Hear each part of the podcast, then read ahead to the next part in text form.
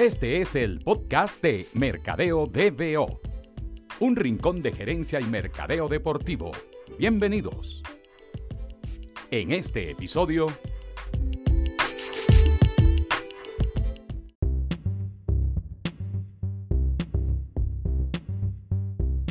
Bueno, bienvenidos todos a un nuevo episodio del podcast de Mercadeo DBO. Este es un episodio atípico porque tenía tiempo sin grabar un episodio yo solo. Creo que los últimos, bueno, toda, toda esta temporada, quizás menos uno. Creo que fue uno de los capítulos iniciales, quizás fue el único que no, que no tuvo un invitado, o sea, que no fue en modo entrevista. Así que tenía rato sin sentarme unos minutos a conversar con ustedes eh, de lo que he visto últimamente en el mercado que me, que me ha llamado la atención y por eso quiero dedicarle estos minutos a, eso. Pues va a ser un episodio también un poco más corto. Me dado cuenta que la mayoría de los episodios duran más de 50 minutos, 40, 50 minutos, pero la verdad es que las entrevistas han estado muy interesantes y ustedes saben, a los que están conmigo desde hace rato acompañándome en este podcast, saben que soy un fiebrudo de, del tema del mercado deportivo y la gerencia deportiva y los que están llegando en este episodio, bueno, entérense de una vez. Además, otra razón especial de este episodio de, del podcast de Mercado de es que me estoy tomando una birra mientras lo grabo. Esto está inspirado en una serie de lives que hicimos en, el Instagram de Mercado de donde se llamaban Marketing Deportivo y Birra. Y cuando se acababa la birra, se acababa el live.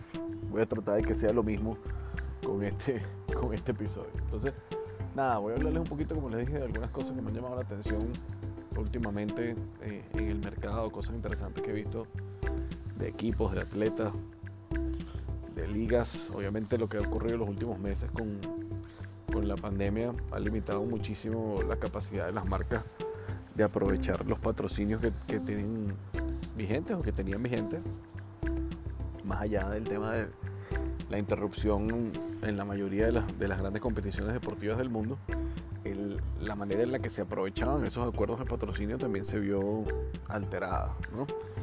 Yo les hablo de, mi experiencia personal.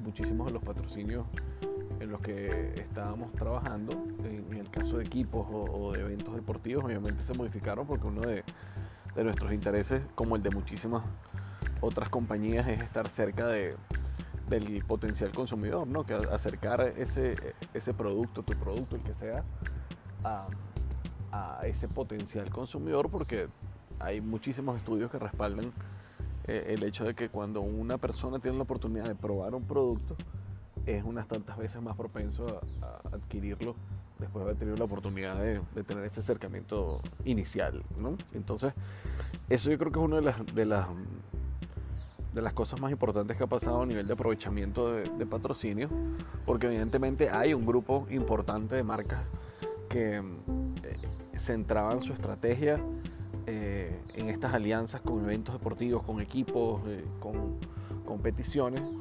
alrededor del, acceso potencial a, ese grupo de, fanáticos, ¿no? Eh, en el recinto deportivo. Y si no fuese en el recinto deportivo, bueno, fuera del recinto deportivo, pero obviamente enmarcado dentro de la relación de la marca con, el equipo, ¿no? Esa construcción de marca conjunta que muchas veces se hace eh, alrededor de este tipo de actividades. Entonces, no ha sido fácil, evidentemente, ¿no? Tratar de, de salvar ese, ese obstáculo, porque, bueno, si, si era uno de tus, una de, las, de las piezas claves de, de tu aprovechamiento del patrocinio, creo que a, a, todas las marcas en general nos tomó un tiempo descifrar el, el cómo, ¿no? El, cuál era la vía alterna para seguir manteniendo ese contacto más allá de lo digital, que evidentemente es esencial y, fue a lo que todos acudimos naturalmente como, como primera vía de escape, ¿no? El tema de, de los canales eh, digitales, redes sociales, eh, el tema del contenido, eh, creo que todos entendimos que era la, la ruta, repito, de escape más segura. ¿Hacia dónde vamos ahora? Bueno, ya hay varias competiciones a nivel mundial que están literalmente tanteando el tema de, la asistencia de los fanáticos a, a, los, a los partidos. lo vimos en Asia, en algunas ligas de béisbol, eh, lo vimos eh, en la Major League Soccer, ahora que ya se terminó la Copa en la modalidad de burbuja en Orlando y que los equipos regresaron a sus respectivas ciudades. Hay algunas ciudades donde se está permitiendo el ingreso de fanáticos, evidentemente bajo estrictas eh, condiciones y regulaciones sanitarias y evidentemente con una capacidad limitada en los recintos deportivos, pero se está haciendo. Igual lo vimos ahorita con el comienzo de la NFL. Entonces yo recuerdo que hace unos podcasts eh, les comenté una entrevista que tuvo el, CEO de, de, los Dolphins de Miami, del equipo de fútbol americano de Miami, con la gente de, Sports Business Journal, precisamente sobre este tema, el tema de la asistencia a los estadios y como él, yo, creo que eso puede haber sido hace 3, 4 meses ya, como él en aquel entonces pensaba que, esto se podía dar, ¿no? Y más allá del tema de la asistencia eh, parcial, ¿no? Del, uso limitado a la capacidad de los estadios, casi todas las cosas que, que él comentó en ese podcast se han, dado en este comienzo de la NFL y se están dando también en, en la Major League Soccer y se está explorando igualmente en varias ligas del mundo para ver si se puede comenzar a tener algún tipo de asistencia limitada. ¿Qué son esas cosas? El ingreso es por horario, eh, los puntos de acceso al estadio están limitados, no solo por horario, sino por zona. Eh, se está promoviendo la eliminación de todo tipo de uso de, dinero efectivo. Eh, evidentemente también los tickets de, acceso son absolutamente digitales, electrónicos, para evitar ese tipo de contacto también. en, dentro del, del, recinto deportivo hay distanciamiento social, por lo que hay una gran cantidad de de butacas o de asientos que no están siendo utilizados precisamente para que sea la delimitación eh, formal de los grupos de personas que vayan asistiendo. El, al momento de finalizar, perdón, al momento de, durante el partido de acceder a, los baños, por ejemplo, cada grupo cada sección del estadio tiene unos baños particulares en los que puede, a los que puede acceder. No puedes ir a cualquier baño del estadio.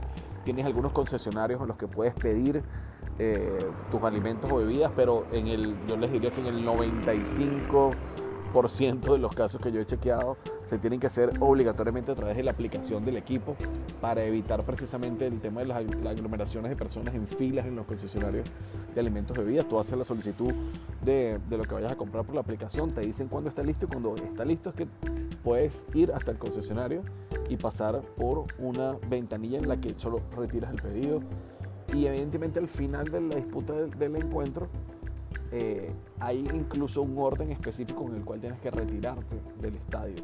No he visto información formal sobre esto, pero como les decía, el presidente de los Dolphins lo comentó en su momento que él pensaba o él se imaginaba que iba a ser sección por sección, fila por fila. Entonces, eh, bueno, yo creo que es parte de, esto que tanto hemos comentado, que ya se ha vuelto medio cliché con el tema de la, de la nueva realidad y para el deporte también será así, ¿no? Y eh, veo complicado realmente todavía que, que, nuestras ligas latinoamericanas se puedan adoptar eh, protocolos similares. Creo que todavía va a pasar algo de tiempo hasta que veamos eh, esto activarse en nuestra región. Imagino que evidentemente serán los países que, que han tenido una incidencia menor con respecto al virus y que se puedan permitir hacer este tipo de experimentos. Eh, pero, igual, pero igual lo veo lejos, ¿no? Incluso las ligas, eh, les hago el, comentario ya para cerrar este, este primer punto que quería comentarles, las ligas aquí en Centroamérica, que ya están prácticamente todas activas, están todas evidentemente muy lejos de pensar en, llevar a los fanáticos al estadio, porque bueno, la situación sanitaria de, la mayoría de los países es complicada y a pesar de que se están dando aperturas, o que estamos viendo la reapertura, eso que se llama la reapertura, que es que permitir una mayor circulación de gente eh, en las calles, eh, eliminar algunas regulaciones que había desde el punto de vista comercial eh, para la actividad de los países, porque bueno, la mayoría de, la situación económica de, los países de nuestra región es complicada y más con, con estas paralizaciones por tiempos tan, tan prolongados que tuvimos. Entonces, a pesar de que eso se está dando, el deporte sigue siendo, sigue estando como como en otro capítulo. Entonces yo todavía lo veo lejos en el caso de nosotros. Bueno, por otro lado, otra cosa que quería comentarles es em, lo que está ocurriendo sin duda con la NBA, ¿no? Creo que, desde el punto de vista deportivo, lo que hemos visto a nivel de competitividad en, esta atípica temporada del baloncesto de los Estados Unidos eh, ha sido extraordinario. Eh, lo que la burbuja en Orlando le permitió a, la marca NBA, a la marca de los equipos, incluso la marca de los jugadores, en términos de, atención y, de audiencia y de proyección, ha sido descomunal. Estoy seguro que han visto algunos de los números, si no, búsquenlos. Eh, Sports Pro, Sport Business Journal, Forbes, la mayoría de las plataformas que, que hacen seguimiento al tema de comercial del deporte en los Estados Unidos han publicado cifras y, son extraordinarios. lo último que recuerdo haber visto que, me llamó la atención lo publicó Forbes y mm, era un, resumen de los, los 10 eventos deportivos con mayor audiencia desde que comenzó la pandemia y de los 10, 9 eran partidos de, la NBA. Entonces, evidentemente, eh, el experimento resultó. Yo creo que, los riesgos que toma la NBA que deben estar medidos bajo algún parámetro. Eh, a otros les parecerán extremos, pero, pero sin duda están rendiendo frutos y, lo que ha ocurrido con la burbuja, repito, a nivel deportivo y a nivel comercial ha sido realmente extraordinario. Estamos entrando en la etapa decisiva de los playoffs. Imagino que eh, todavía hay eh, algunas sorpresas que se están guardando bajo la manga. Pero en términos de, lo que el producto NBA ha ofrecido como imagen, como montaje, como, como espectáculo, incluso con, con, el acceso remoto a los fans, con esta alianza que tuvieron con Microsoft a través de su, de su, de su programa eh, Teams, que es una especie de programa para, para, tener reuniones virtuales y que esa eh, plataforma se utilizara para permitir el acceso a los fanáticos de manera remota a los partidos. Ha sido extraordinario también eso, enlazarlo con, con NBA TV. Eh, o sea, creo que fue un, como siempre, la NBA aprovechando herramientas que ya existían, pero sacándole el, máximo provecho. El resultado ha sido realmente descomunal. Más allá de eso, creo que la, institución deportiva de la NBA ha salido enormemente fortalecida por dos aspectos principales. El, primero, el control evidente que han tenido eh, desde el punto de vista sanitario, eh, no solo de la salud de los jugadores, sino de los técnicos y de todas las personas que forman parte del, día a día organizativo de la NBA y de los partidos. Entonces creo que haber llegado a estas alturas eh, con la cantidad de partidos que se han disputado y que estemos ya comenzando las finales de, conferencia y estemos encaminados a una, a una, final de la NBA y todavía no se haya dado eh, el primer caso positivo de COVID en la burbuja, es sin duda un éxito para, para los protocolos que está manejando la liga, para, para el respeto que la mayoría de los jugadores han tenido por los protocolos, para evidentemente todo el tema logístico de, los equipos, para el comisionado de, la liga y, y, para los dueños de los equipos. ¿no? Creo que es un, es, un gran triunfo para todos, liga, equipos, jugadores, porque hasta ahora, eh, desde ese punto de vista, el punto de vista de, de la exposición al virus, ha sido impecable el, trabajo que se ha hecho. Y el otro punto que quiero destacar, evidentemente, es lo que está ocurriendo en, los Estados Unidos y a nivel mundial con, con eh, todo este movimiento de, lucha por los, por los derechos eh, sociales eh, de, los afrodescendientes, de los afroamericanos, en el caso de los Estados Unidos, y, y todo este movimiento que, bueno, en, una parte del movimiento se ha denominado Black Lives Matter, y sin duda el impacto que, las grandes figuras de la NBA han tenido eh, utilizando evidentemente el alcance de la plataforma de la liga y el alcance de la plataforma de cada uno de ellos para promover el mensaje correcto, para promover acción, para exigir eh, que, se, que se tomen medidas correctivas para la situación eh, de, los afroamericanos desde hace muchísimos años en los Estados Unidos y el tema de, la represión que sufren de, parte de los cuerpos policiales, eh, creo que, va mucho más allá de eso. ¿no? Esto es un tema sin duda de derechos civiles, de derechos eh, sociales y no necesariamente de, lo que ocurrió con los policías, que creo que es una de las consecuencias de, todo lo que ha pasado. ¿no? Y, desde ese punto de vista creo que, que sin duda han sido los atletas que mejor han sabido aprovechar el poder de su plataforma para impulsar cambios que realmente tengan un impacto en lo que pueda ocurrir con el movimiento. Se está hablando de que una de las exigencias de los jugadores. La última vez, eh, creo que hace 15 días, eh, cuando el, caso de Jacob Blake, cuando se, paralizaron los juegos, se suspendieron los juegos, que varios equipos se negaron a, participar como medida de, protesta y de presión. Eh, una de las decisiones que me llamó más la atención y que me parece realmente algo que, está rompiendo la caja, no olvídense de pensar fuera de la caja, algo que realmente rompe la caja, es el tema de utilizar los gimnasios de la NBA como centros de votación. Eso sería el, impacto que eso tendría en, toda eh, la, jugada política de los Estados Unidos y, todo lo que se está moviendo alrededor de la, elección presidencial de los Estados Unidos podría ser determinante. Hay un artículo, yo les recomiendo una página si les interesa eh, el, tema político en los Estados Unidos, yo porque me encanta también el marketing político.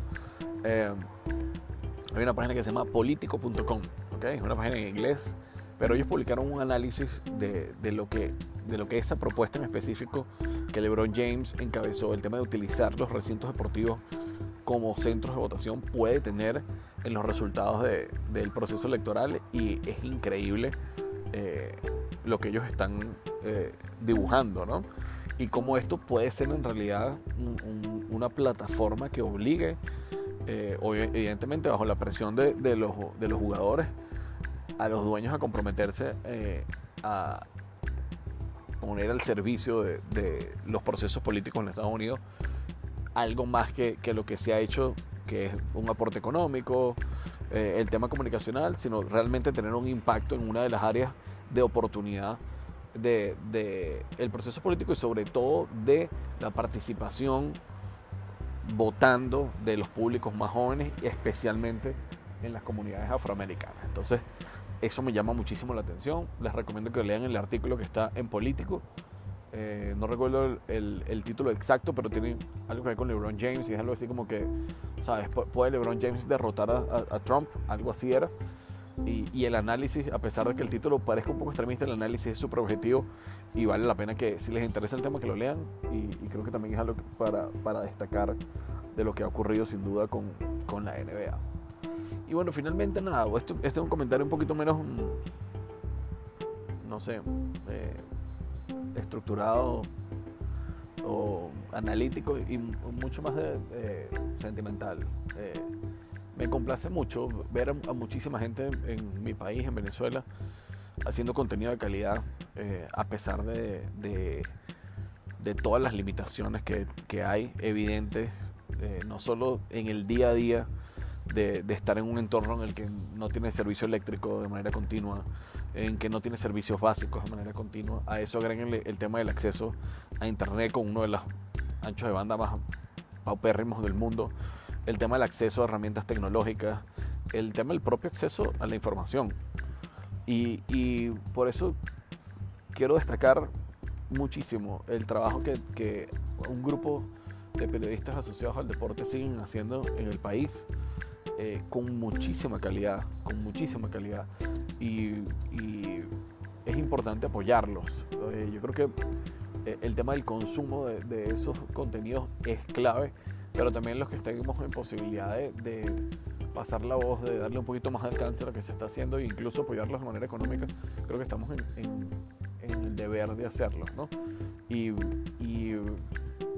seguro voy a nombrar algunos que son los que yo conozco de hace más tiempo y los que más sigo y voy a ser injusto con una cantidad enorme de gente que, que debe estar haciendo un trabajo similar, pero bueno, obviamente así, así es este juego del consumo del contenido y de las redes y, obviamente son los que tengo yo más en, top of mind, ¿no? Pero, pero evidentemente eh, quiero destacar el trabajo que está haciendo Adriana Flores, que ha venido modificando el contenido que, que comparte en sus redes y, y les recomiendo ahora con la anda con las 5 de la semana y me encanta el formato porque es un formato súper sencillo, con la información muy compacta y, siempre está manejando los, datos más importantes que se están sacando en el mercado. Y, eh, ¿sabes? Marcos Grunfeld, yo creo que lo que está haciendo Marcos es extraordinario. O sea, si ustedes no se han dado la oportunidad de disfrutar del contenido que Marcos está compartiendo en The Beat Writer, que es su canal de YouTube, o sea, están perdiendo su tiempo sobre todo si les gusta el béisbol, es, increíble. Un capítulo es mejor que el otro.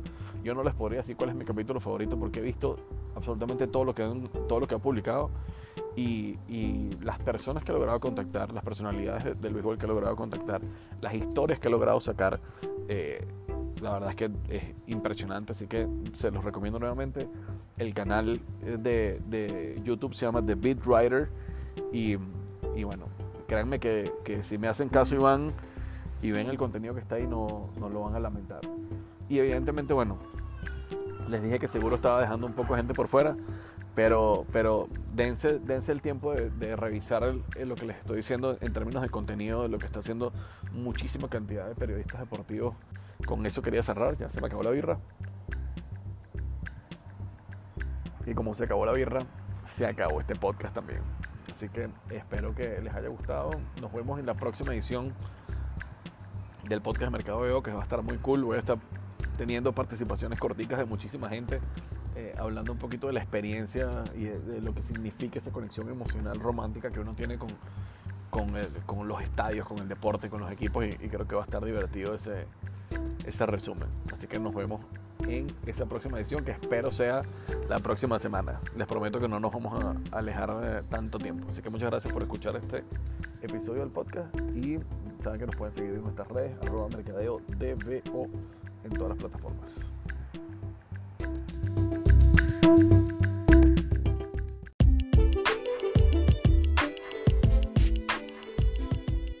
Gracias por acompañarnos. Te esperamos en el próximo episodio con más ilusión que fanático guairista en diciembre.